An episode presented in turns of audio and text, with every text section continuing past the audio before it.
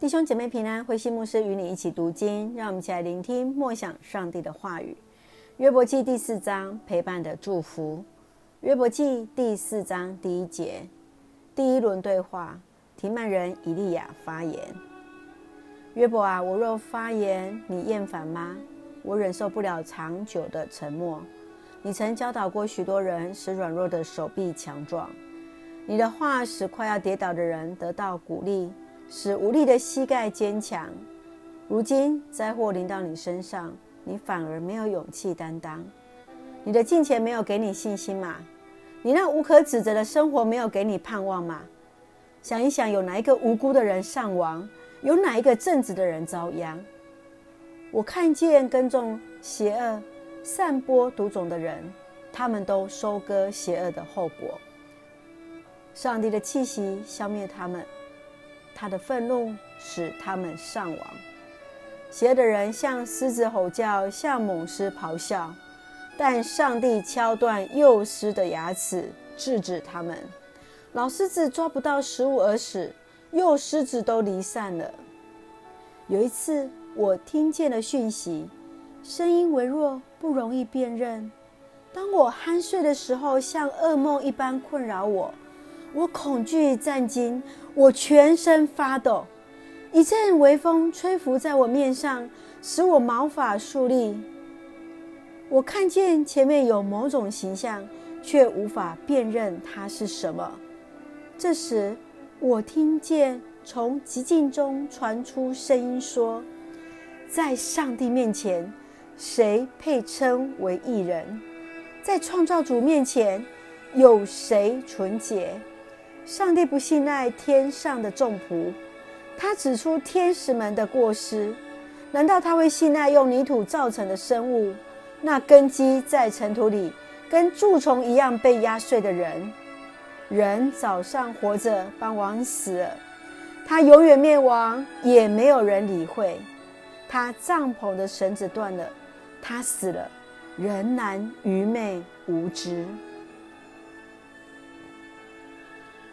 约伯记从第一章到第十四章是约伯和朋友的第一轮的一个对话，从第四章到第七章是提曼人以利法和约伯的一个对话。提曼人是呃以扫的后代，在约约伯的三个朋友当中，以利法不仅有智慧，他的年纪和声望都是最高的。在第四章当中。我们看见从第一节到第十一节，礼法他来鼓励朋友，应该像过去啊、这样子的去鼓励别人一样的来鼓励自己。以利法提出了两个论点，就是善有善报，恶有恶报，苦难是上帝的惩罚。继续在第十二节到二十一节，以利法再一次的来提醒约伯，没有一个人是艺人，人都是有罪的。人终其一生对上帝的认识，至始都是有限的。让我们一起来从第四章一起来思考。我们从第二节一起来看：约伯，我若发言，你厌烦吗？我忍受不了长久的沉默。是的，沉默时常是让人难以忍受，特别是让当受到了一些的委屈，又必须要保持缄默。心里想说的话又被阻止的时候，那时候真的是非常的一个痛苦。当我们在人与人之间的相处的时候，是否也发现到言语的重要性呢？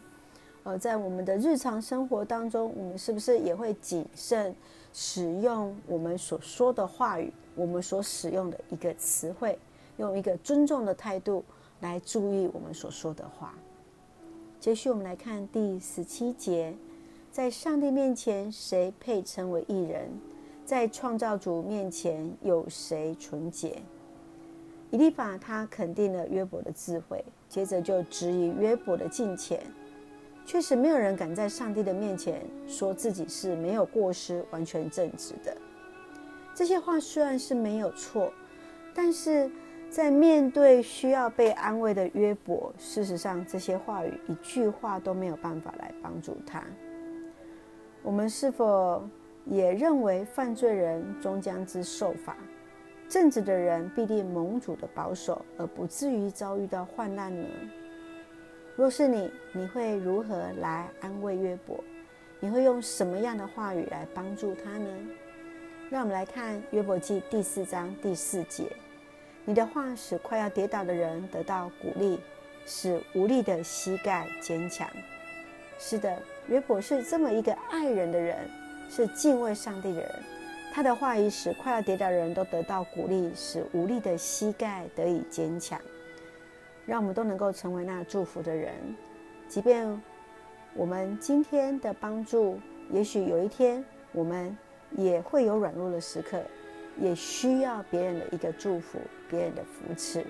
愿上帝恩待我们，让我们一起用这段经文来祷告。亲爱的天父上帝，感谢你所赏赐的一切恩典，感谢主让我们有机会成为他人的朋友。求主赏赐智慧，开启我们的心门，用尊重的态度打破彼此的沉默，真诚的与人对话，真实的关心与陪伴。恩待保守我们的弟兄姐妹身体健壮，灵魂兴盛，特别在接受疫苗当中一切平安，赐下平安喜乐，在我们所爱的台湾，我们的国家。感谢祷告是奉靠主耶稣的圣名求，阿门。弟兄姐妹，愿上帝的平安与你同在，让我们彼此祝福，彼此陪伴。上帝的恩典够用，平安。